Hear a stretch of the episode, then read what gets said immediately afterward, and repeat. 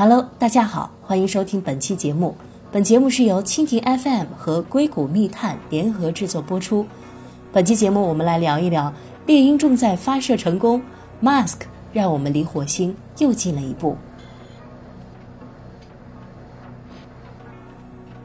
Falcon Heavy 成功首飞了，Musk 的 Tesla 小火车被他的火箭公司 SpaceX 成功送飞了。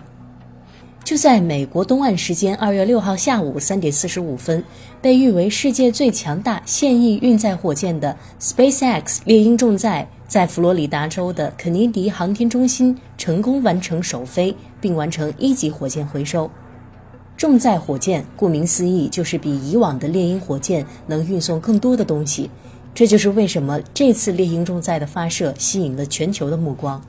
想殖民火星，就必须能做到往火星大量运送人力物力，而配有二十七个梅林发动机的猎鹰重载，使这件事情第一次成为可能。猎鹰重载也因此成为目前人类运力最强的火箭。这就是为什么今天的火箭发射一再推迟，万众瞩目。这么看来，前两天 Musk 拿着他的 Boring Company 的喷火枪 Flamethrower 耍得挺开心。估计也是内心压力的一种释放吧。要知道，在这次猎鹰重载发射之前，不少人都认为这是一次非常冒险的试飞。就连 Musk 本人也表示，开发新型火箭所面临的挑战巨大，首次成功的机会只有百分之五十。猎鹰重载火箭是从猎鹰九号的基础上改造而来的，高六十九点二米，发射时的推力相当于十八架波音七四七飞机。另外重要的一点是，这还是可回收使用的超重型运载火箭，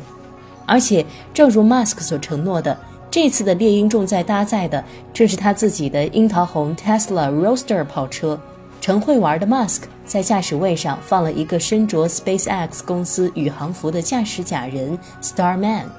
这个假人和这辆红色跑车，不出意外的话，将会围着火星在太空里漂流亿万年。就问你。科幻不科幻？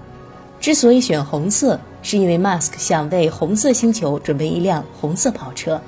在我们还想着什么颜色的指甲油配什么包时，Musk 已经想着哪辆跑车配哪个星球转了。差距啊，差距！Musk 还说了，他喜欢想象自己的跑车在太空深处永无止境飘着的场景，没准儿在几百万年后还能被一群恰好经过的外星人发现呢。猎鹰重载跨出星际殖民的最关键一步。随着发射成功，猎鹰重载 Falcon Heavy 也随着 Mask 走到了全球媒体的聚光灯下。猎鹰重载猎鹰重型运载火箭是 SpaceX 正在研发的一款可以重复使用的超重型运载火箭，由一个经过强化的猎鹰九号中央星级和两个额外的猎鹰九号第一级组成。之前我们常听到的 SpaceX 发射火箭成功，说的其实是猎鹰九号 Falcon 9，它可以算作是猎鹰重载的基本款。猎鹰重载以火星为目的，有效载荷是十三点零六吨，而猎鹰九号则小得多，有效载荷是四点零二吨，而且猎鹰重载的近地轨道有效载荷是六十三点八吨，运力比猎鹰九号的二十二点八吨高出两倍。这是因为猎鹰重载一开始就是按照载人标准进行设计，具有向月球或者火星发射载人任务的潜力。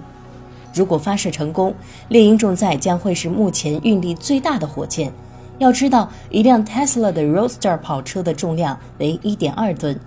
以猎鹰重载的载荷量，完全可以把十一辆 Roadster 跑车运到火星上。预想图。如果你愿意，也可以用猎鹰重载运两只中等大小的亚洲象，以成年人平均重量六十二公斤算的话，也可以运二百一十九个人。不管你想运什么，猎鹰重载如果此次发射成功，对整个人类的意义都是非凡的。它将证明火箭能够以非常低的成本大量运送人货物，为人类在月球和火星上安营扎寨做准备。这也将是人类历史上第一次，人类可以开始大量运输人员及物资到其他星球。可以说，猎鹰重载将是人类跨出星际殖民的最关键一步。不过，猎鹰重载的发射日期从最早的2013年一拖再拖，中间好多次都是差点要发射，但可惜每次都因为各种原因未能完成，就这么拖了五年。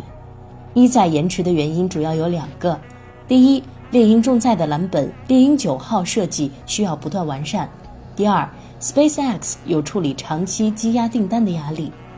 火箭除了装跑车，还装过啥？不要以为把跑车送进深空是 Musk 突如其来的想法，要知道他还曾经在飞船试射时就已经装过各种奇怪的童心未泯的物品。当然，钢铁侠的童心也是只有火箭才能装下的。比如，2010年龙飞船 Dragon Space Capsule 试射时，Musk 就突发奇想，决定在火箭里放一块很大的奶酪，奶酪外面还标志着“嘘，最高机密”，还有一只看上去很迷茫的穿着靴子的奶牛，它被放在飞船的头部。据说这个创意来自 Mask 非常喜欢的一部喜剧《Monty Python's Life of Brain》的创意。小探发现不少科技人士都喜欢 Monty Python 系列电影，不知道为什么。这块奶酪应该是有史以来运费最昂贵的奶酪了，估计只有这块奶酪才配得上几年前用一万个比特币买的那张披萨了吧？四十六岁的小学生，从某种角度讲，Mask 这个年近半百的人。活得还真十足像个小学生。前一阵儿，波音公司 Boeing 发推特说：“我们要比埃隆·马斯克先上火星。” Mask 很快回复了说：“要说到做到哦。你看，我要让人类移民火星，我要把我的红色跑车放到火箭里，让它在太空中永远飘着，包括还调戏波音。不觉得这种话简直就像小学生之间比谁能吹牛吗？”但要小探说，Musk 的牛逼之处就在于他把小时候吹过的牛一点一点变成了现实。从 PayPal 到 Tesla，再到 SpaceX，准确的说，他的职业应该是梦想家。成为一名科技巨头、亿万富翁都只是副产品，而为了达成梦想所要承担的巨大压力，恐怕只有 Mask 自己知道。要知道，从2015年1月10号猎鹰9号首次发射试验起就失败了，火箭在甲板上爆炸了。2015年2月10号，猎鹰9号第二次实验，天公不作美，海上风浪太大，接火箭的船被迫撤回，火箭掉海里了，又失败了。2015年4月15号，SpaceX 再次发射猎鹰9号。火箭虽然成功着陆在驳船上了，但着陆后横向速度过大，没停稳，最后没忍住又爆炸了，失败。二零一五年六月二十八号，猎鹰九号火箭给国际空间站补给货物时，火箭燃料箱中的一根压杆存在问题，火箭爆炸，还顺带把送往国际空间站的货运飞船弄得空中解体，又失败。这种情况直到2015年12月，猎鹰9号第一次成功着陆回收后，才逐渐减小。Mask 干脆把所有火箭发射失败的视频做了一个自黑剪辑放到网上，名字就叫《如何失败发射着陆轨道火箭助推器》。你们看这个视频，有几段重音节拍，还和火箭爆炸踩在同一个拍子上，这估计是全球制作成本最昂贵的视频了吧？很难想象，在这一次次的失败后面是多少压力、焦虑、熬夜、夜不能寐。